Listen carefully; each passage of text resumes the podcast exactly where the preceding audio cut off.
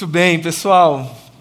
Queria ler talvez um dos textos mais conhecidos, certamente um dos textos mais conhecidos da Bíblia, no livro dos Salmos, no capítulo 23. Uma oração de Davi.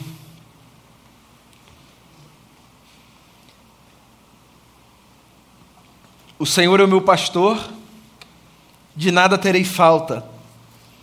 Em verdes pastagens me faz repousar e me conduz a águas tranquilas. Restaura-me o vigor. Guia-me nas veredas da justiça por amor do seu nome. Mesmo quando eu andar por um vale de trevas e morte, não temerei perigo algum, pois tu estás comigo. A tua vara e o teu cajado me protegem. Preparas um banquete para mim à vista dos meus inimigos. Tu me honras, ungindo a minha cabeça com óleo e fazendo transbordar o meu cálice. Sei que a bondade e a fidelidade me acompanharão todos os dias da minha vida e voltarei à casa do Senhor enquanto eu viver. Palavras de Davi, rei de Israel, pastor de ovelhas. A gente fala do rei Davi, né? Mas Davi, antes de ser rei, era um pastor de ovelhas. Inclusive, na casa do seu pai, ele era desprezado justamente por isso.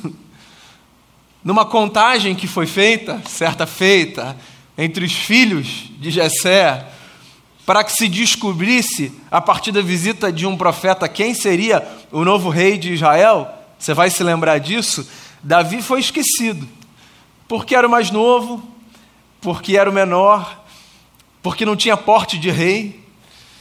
Quando o profeta foi à casa do seu pai, nas montanhas, orientado pelo Senhor para ungir o novo rei, o profeta teve de perguntar o seguinte: por acaso você não tem mais nenhum filho? Porque cada filho que passa aqui, que você traz, supondo ser esse o futuro rei de Israel, Deus fala no meu coração: não é esse ainda. E aí Davi é lembrado.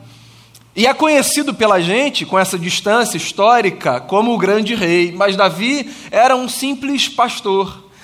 Não porque a função não fosse nobre, mas porque por alguma razão ele era esquecido, desprezado, não achavam que dele podia vir muita coisa. É engraçado como os nossos olhares acerca das pessoas são olhares equivocados, né? Os juízos que a gente faz são juízos que muitas vezes não fazem jus à realidade.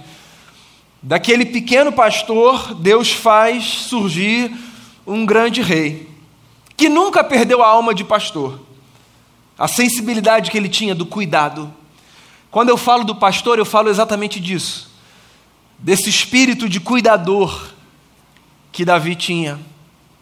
Davi era um poeta, escreveu muitas canções, ou, se você preferir assim, registrou muitas orações. E essa é, segundo a tradição, uma das muitas orações que Davi, o rei pastor, resolveu registrar.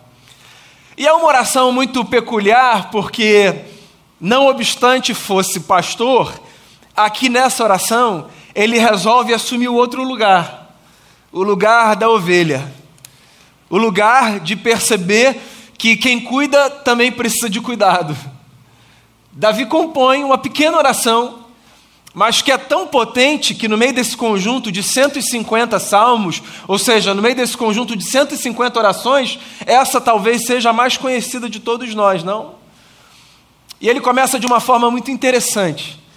Ele começa dizendo assim: O Senhor é o meu pastor, de nada terei falta. Ou, como diz outra versão, o Senhor é o meu pastor, nada me faltará. Eu acho essa frase curiosa. Porque se eu perguntasse a você, e inclusive se você perguntasse a mim, a simples pergunta: vem cá, te falta alguma coisa na vida? Com honestidade, eu acho que tanto eu quanto você responderíamos sim. Mas falta muita coisa. Olha, das coisas mais essenciais e necessárias às coisas mais fúteis, me falta um carro zero. Fútil. Mas eu posso tratar isso como uma falta, certo? Me falta uma roupa que eu queria comprar. Ou das coisas mais importantes, me falta um trabalho, um emprego. Me falta um relacionamento que faça sentido, me falta um perdão, me falta uma reconciliação. Me falta resolver esse problema ou aquele na vida, tantas coisas nos faltam. Todos nós temos falta. Ninguém tem tudo que quer na vida. Ninguém tem tudo aquilo de que precisa na vida. A nossa vida é feita de muitas lacunas preenchidas, mas de outras tantas para as quais nós olhamos e tudo o que encontramos é o desejo de que sejam preenchidas. E se qualquer pessoa, qualquer pessoa vive exatamente esse dilema de ter coisas e de faltar outras tantas, por que, que essa oração faz sentido para a gente? Já que ela já começa com uma afirmação que aparentemente é tão problemática, nada nos falta. Eu acho que o que Davi está dizendo não é que nós temos tudo aquilo que, de que precisamos. Me parece que o que Davi está ensinando a gente é a perceber a vida a partir de uma outra perspectiva. Como quem diz assim: se eu tenho Deus, o que é que me falta? Ou de outra forma, porque eu tenho Deus como meu pastor, ainda que muito me falte, nada me falta, porque eu tenho aquilo que é a base de todas as, as outras coisas, e que dá condição de eu sair em busca daquilo que eu preciso, enfrentando os problemas, administrando as lutas. Percebe que o que me parece aqui não é que Davi está sugerindo uma espécie de negação da realidade, ele está oferecendo para a gente um caminho para que a gente continue a avançar, mesmo ciente das muitas faltas que existem na nossa jornada. Sim, nos faltam muitas coisas. E veja bem, é bom que nos falte muitas coisas. Nós seríamos insuportáveis se nós tivéssemos todos os nossos desejos atendidos e todas as nossas orações respondidas. Nós crescemos na falta. É o que o Bira falou na hora do louvor, né? Os problemas nos colocam de joelhos de uma forma que as bonanças da vida não necessariamente nos colocam. É bom que nos falte aqui ou ali uma coisa ou outra. Não é uma celebração da escassez, não tem nada a ver com isso, tem a ver com o fato de que a nossa completude não está na constatação de que tudo aquilo que nós precisamos ou tudo aquilo que nós desejamos está ao alcance da nossa mão. A nossa completude está na percepção de que, ainda que nos falte muita coisa, porque a gente tem Deus do nosso lado, a gente pode avançar. E eu queria encorajar você a fazer dessa oração a sua oração. O Senhor é meu pastor, nada me falta, porque ainda que me falte muita coisa, porque eu tenho a Ele como meu pastor, eu tenho tudo aquilo de que eu preciso para avançar dia após dia e enfrentar as lutas da vida. Engraçado como Davi podia usar qualquer metáfora, ele usa a metáfora do pastor, que para o contexto social de Davi era exatamente essa figura daquele que cuida, daquele que está junto, daquele que se importa daquele que se ocupa prestando atenção nos passos das suas ovelhas, para que elas não se percam, para que elas não se firam. Deus é o nosso pastor, não apenas o nosso Criador, também é o nosso Criador. Fez os céus e a terra, o mundo e tudo que nele há. Eu gosto de pensar mais em Deus como meu pastor do que como meu Criador. Não sei, Criador dá uma distância, sabe? Que eu acho que nem sempre faz jus à realidade. Porque é bem verdade, às vezes eu acho que Deus está distante. Você nunca pensou isso? As circunstâncias às vezes nos levam a pensar exatamente isso. Mas quando vem a figura do pastor, desse sujeito que vive para cuidar, então o nosso coração, mesmo que às vezes a gente sinta uma certa distância, o nosso coração encontra uma espécie de conforto necessário para a gente avançar. Espera aí, Ele está cuidando de você. Confia, Deus cuida sim.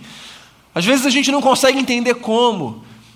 Às vezes a gente não consegue discernir a forma, o método, mas Ele cuida. Essa é uma experiência de fé que a gente precisa nutrir. Ela é sustentadora para a vida. Eu preciso acreditar que Deus está cuidando de mim. Eu preciso acreditar nisso. Mesmo quando os meus olhos não conseguem contemplar, mesmo quando eu não consigo ainda discernir, eu preciso olhar para a vida e eu preciso acreditar que eu não estou solto nesse mundo, Alguns vão dizer assim, balela. Isso é coisa de gente insegura. Mas tudo bem, que leiam como desejarem. E é engraçado, quem é que pode dizer, do alto da sua honestidade, que nunca viveu momento nenhum de insegurança? Que necessidade é essa que a gente tem de dizer para as pessoas que a gente é forte o tempo todo? Que mentira é essa que a gente quer que os outros acreditem? Quem é forte o tempo todo? Fala para mim. Quem não tem medo de uma coisa ou de outra? Quem é que passa por essa vida olhando para tudo que acontece e dizendo está tranquilo, estou sozinho, mas estou bem? Que nada. A gente teme aqui. A gente para ali, tem coisa que petrifica a gente. Tem situação que a gente não sabe como a gente vai lidar. E a gente olha ao redor, a gente vê se a gente está sozinho, a gente busca por companhia, a gente corre para um ombro amigo. Por que as amizades são tão importantes? Porque as amizades dão para a gente essa lembrança de que a gente não está sozinho, certo? De que tem gente com quem a gente pode contar, se não para resolver o problema, pelo menos para enfrentar o problema. Verdade ou mentira? Essa é uma das grandes belezas da amizade. Não é que ela dá para a gente a solução para o problema, é que ela dá para a gente a possibilidade da gente atravessar as lutas e se esconder nessas trincheiras da vida, lembrando ao nosso próprio coração de que pelo menos companhia a gente tem. E já disse alguém aí: quem tem um amigo tem tudo. Pois é, amizade, companhia. A gente precisa de gente do nosso lado e Deus é esse companheiro que cuida da gente. O Senhor é o meu pastor, eu não tenho falta de nada. E aí você bota entre parênteses sempre que você estiver lendo esse salmo, tá? Versão Daniel Guanais. Porque ainda que me falte tudo, nada me faltará. Certo? Ele me faz andar por pastos verdejantes. Ele me conduz às águas tranquilas. Ele restaura o meu vigor e ele me guia pelas veredas da justiça, por amor do seu próprio nome. Eu acho isso lindo aqui. Davi está mostrando como o cuidado de Deus pela nossa vida se revela. Ou seja, como um pastor, ele conduz as suas ovelhas por pastos verdejantes. Ele leva o seu rebanho para esse lugar de nutrição, de alimento, que também é um lugar de descanso. Ele nos leva para perto das águas tranquilas, ele sacia a nossa sede quando a nossa alma está seca. Quando há uma sequidão pelo lado de dentro, quando do lado de dentro o que revela o estado da nossa alma é o deserto mais hostil. A Bíblia diz para a gente que Ele leva a gente para esse lugar da água que sacia a nossa sede e para o pasto verde, onde a gente pode tanto se alimentar quanto deitar e descansar. Ele cuida da gente, ele nutre a gente, percebe que essa é uma metáfora dessa figura divina como um Deus que nutre a gente. Então não é apenas que ele está preocupado em cuidar a gente pelo lado de fora, sabe? E orientando daqui para lá. É também que ele cuida da gente pelo lado de dentro. Ele se preocupa em dar para a gente aquilo que é importante para a gente crescer. Porque a gente não precisa apenas desse cuidado externo, a gente precisa de um cuidado interno. Não é apenas dos perigos do lado de fora que a gente precisa de proteção. A gente também precisa de proteção para os perigos do lado de dentro. Sim, há lugares perigosos dentro da nossa alma, há lugares perigosos dentro do nosso ser. Lugares, lugares existenciais, eu acho que você está entendendo o que eu estou dizendo. Há percursos que a gente faz pelo lado de dentro que são muito perigosos, arriscados. Tem caminhos que a gente faz dentro da alma que alguma coisa lembra a gente, não vai por aí não, não alimenta isso não. Para deixar isso mais tangível para você, há sentimentos, emoções, desejos que são seus e que são meus, mas que parece que tem uma voz lá dentro que diz para a gente o seguinte: não vai por aí não, alimenta isso não, deixa isso para lá, verdade ou mentira?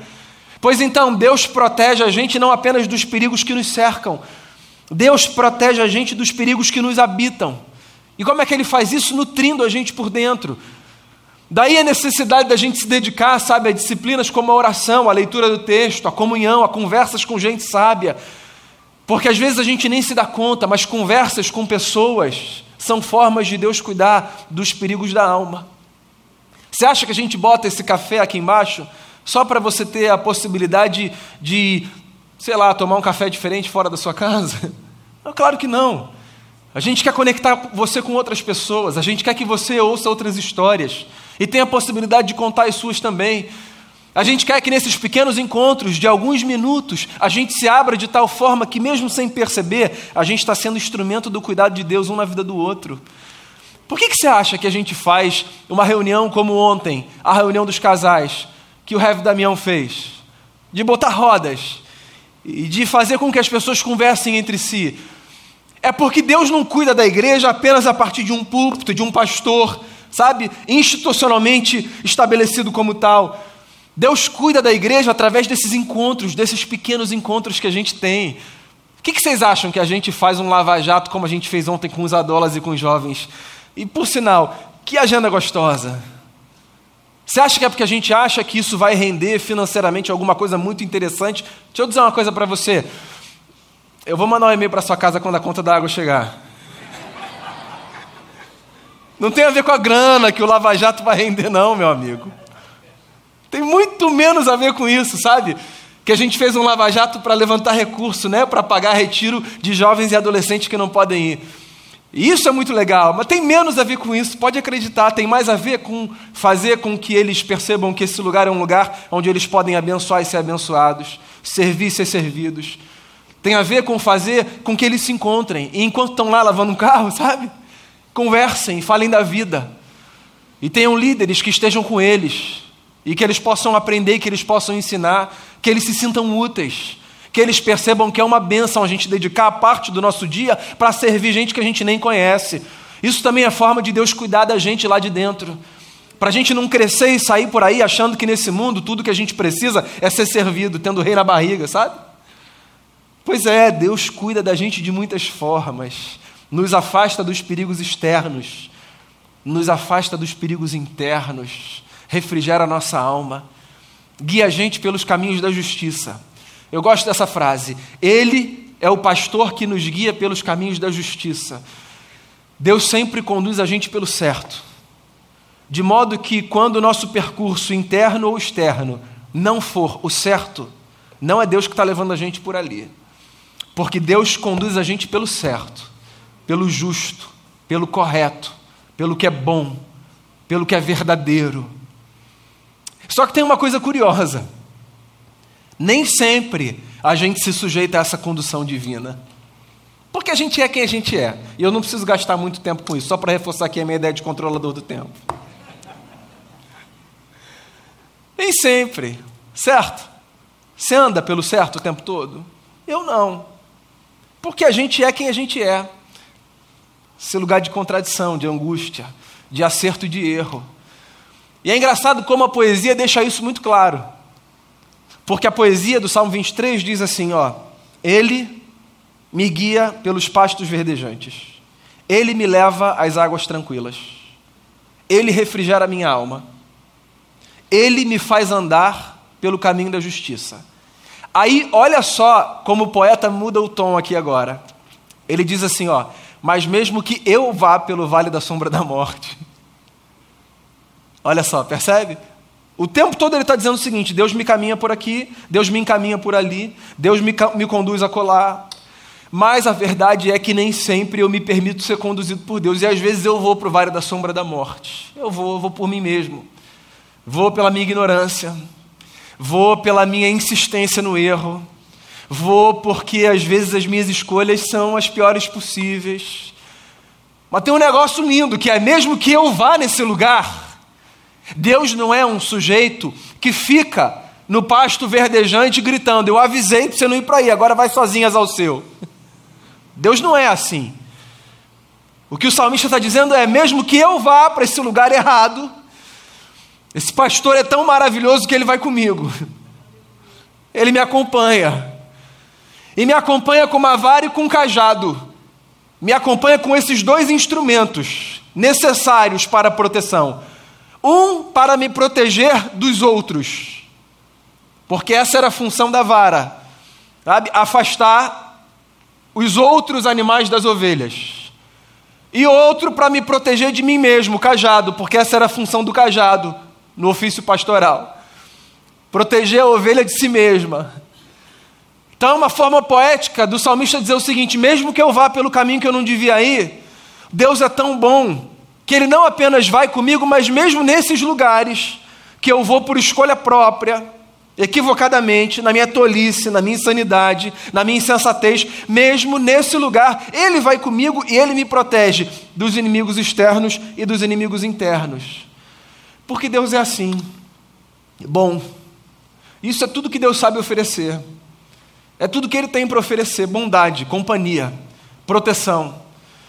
Deus não tem outra coisa para nos oferecer senão isso: graça, perdão, Então, quando Deus caminha com a gente, Deus não caminha para jogar erro na nossa cara, Deus não caminha para, usando aqui as palavras do profeta, esmagar a cana que já está quebrada.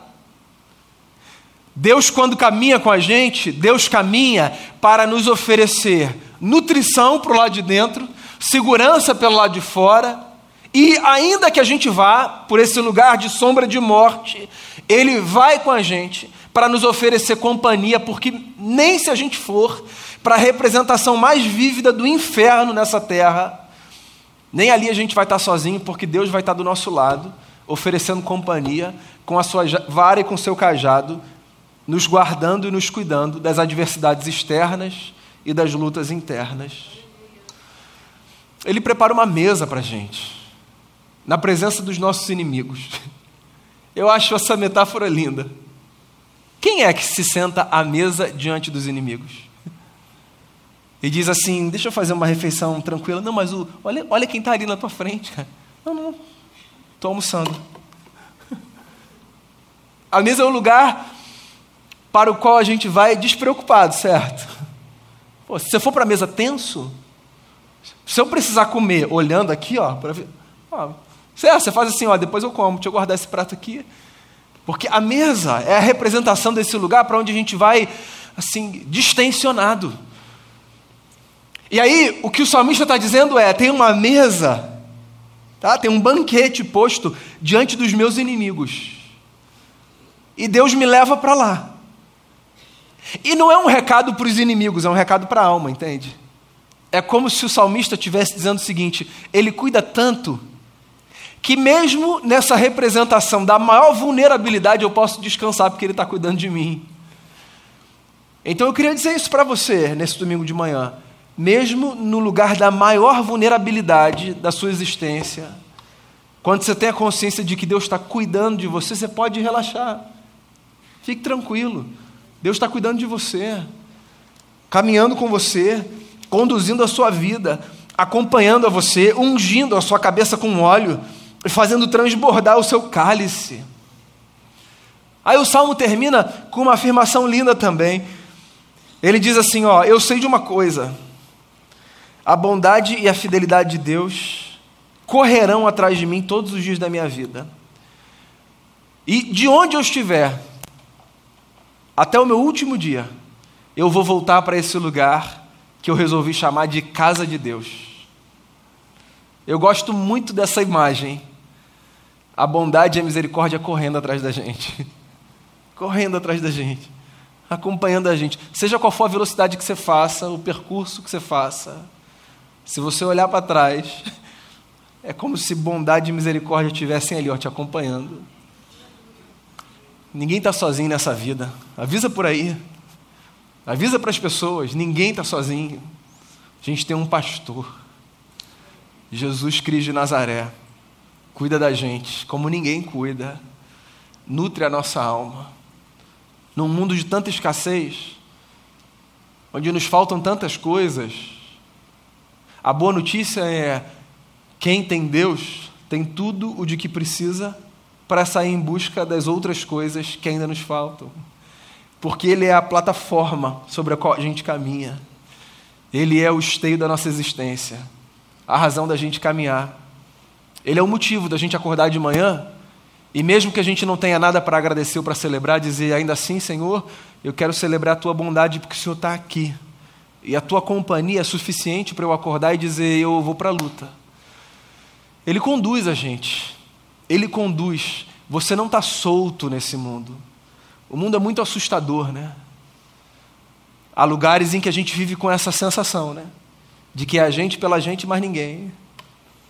Então, mesmo quando você estiver nesse lugar, sem nenhum amigo, sem nenhum familiar, onde a cara de todo mundo for ameaçadora, e onde esses fantasmas que nos habitam na mente insistirem em lançar contra nós toda inquietação, dúvida e medo, mesmo nesses momentos, você pode respirar fundo e dizer para você o seguinte: eu não estou sozinho, Deus está comigo. Porque, porque Ele leva a gente para o lugar de descanso, para o lugar de nutrição, para refrigerar a nossa alma. E pasme, mesmo no dia difícil, da vergonha e da insensatez, quando a gente for sozinho, por conta própria, para o vale da sombra da morte, se separar e olhar, Ele está ali do nosso lado.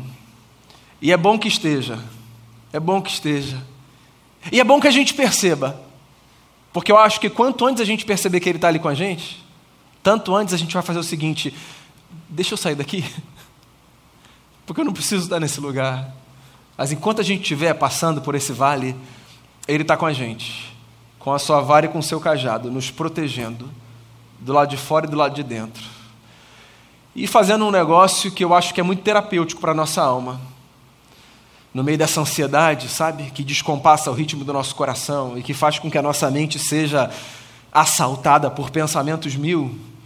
Só para a gente entender o que significa experimentar cuidado dos céus, ele prepara um banquete diante dos nossos inimigos.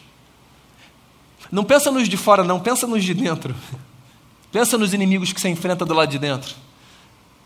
Na hora que você estiver sendo bombardeado do lado de dentro, você pode respirar fundo e dizer assim: Deus está aqui comigo, preparando um banquete diante dos meus adversários, de modo que o meu cálice transborda, ele unge a minha cabeça e se eu parar para pensar, por que, que eu estou aflito?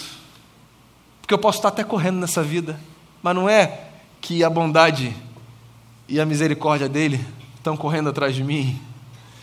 Eu não sei você, mas eu não quero sair nenhum dia da minha vida desse lugar chamado Casa de Deus. Que não é nem esse prédio que a gente está, não.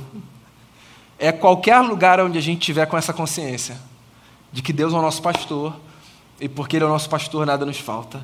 Onde quer que você esteja, lembre-se, você estará na casa do Senhor, porque Ele está com você, cuidando de você, da sua família, dos seus queridos, nos protegendo até o fim. Ele é o nosso pastor, nada nos falta, porque ainda que muito nos falte, quando a gente tem o Senhor como nosso cuidador, a gente tem tudo aquilo de que a gente precisa para avançar. Queria fazer uma oração. e queria dizer a você